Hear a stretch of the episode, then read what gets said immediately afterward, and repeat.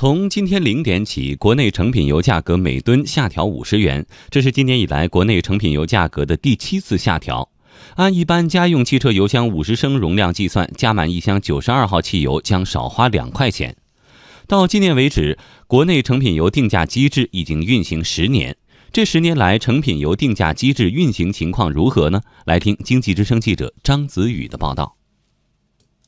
二零零八年十一月二十五日，国家发展改革委牵头拟定并获批的《国内成品油价格形成机制改革方案》首次公布。主要的内容是将成品油零售基准价格允许上下浮动的定价机制改为实行最高零售价格，并适当缩小流通环节差价。我们现在说的成品油调价机制正式登上历史舞台。成品油调价机制的出台，让成品油定价开始进入市场化的轨道。厦门大学能源经济研究中心主任林伯强认为，成品油的定价机制目前是能源领域最有效的机制之一。目前这个成品油定价机制的调整变成非常透明。那非常透明在于什么地方？在于说，一般每次调整之前，市场的那个机构都会进行预测。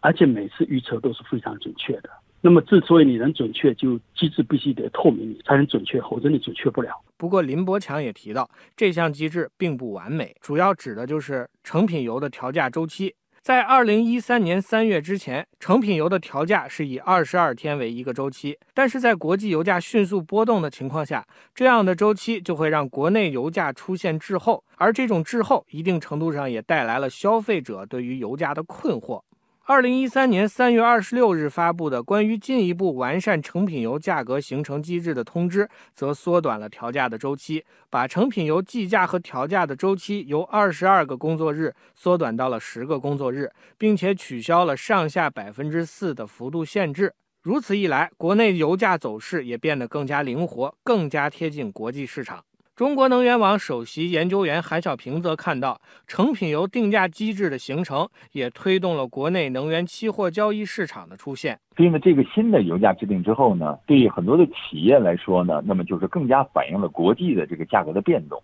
所以呢，他们可以呢，根据国际油价的变动呢，来判断自己呢是买进啊，还是多买进、少买进。那么这样一来呢，就是大家慢慢适应了市场。一个最大的好处呢，我们就建立了国内的原油的市场。原油的期货交易。不过，也有业内人士对现在的成品油调价机制提出了一系列的建议。中国油品加工及流通产业俱乐部秘书长刘新田认为，成品油定价机制目前还存在三个方面的问题。首先是成品油定价调价并不能真实反映市场情况；其次，定价机制对于产业链未能平等对待，供求关系并不能完全通过这个机制体现出来。同时，中国自己的原油期货还没有成为定价机制的参考标准之一。市场化是成品油定价的重要前进方向，但是韩小平认为，成品油价格让市场起决定性作用，管理部门依然需要稳健地推进相关的改革举措。现在呢，完全交给市场呢，还存在一些问题，因为无论是上海的交易所，还是其他的一些交易所。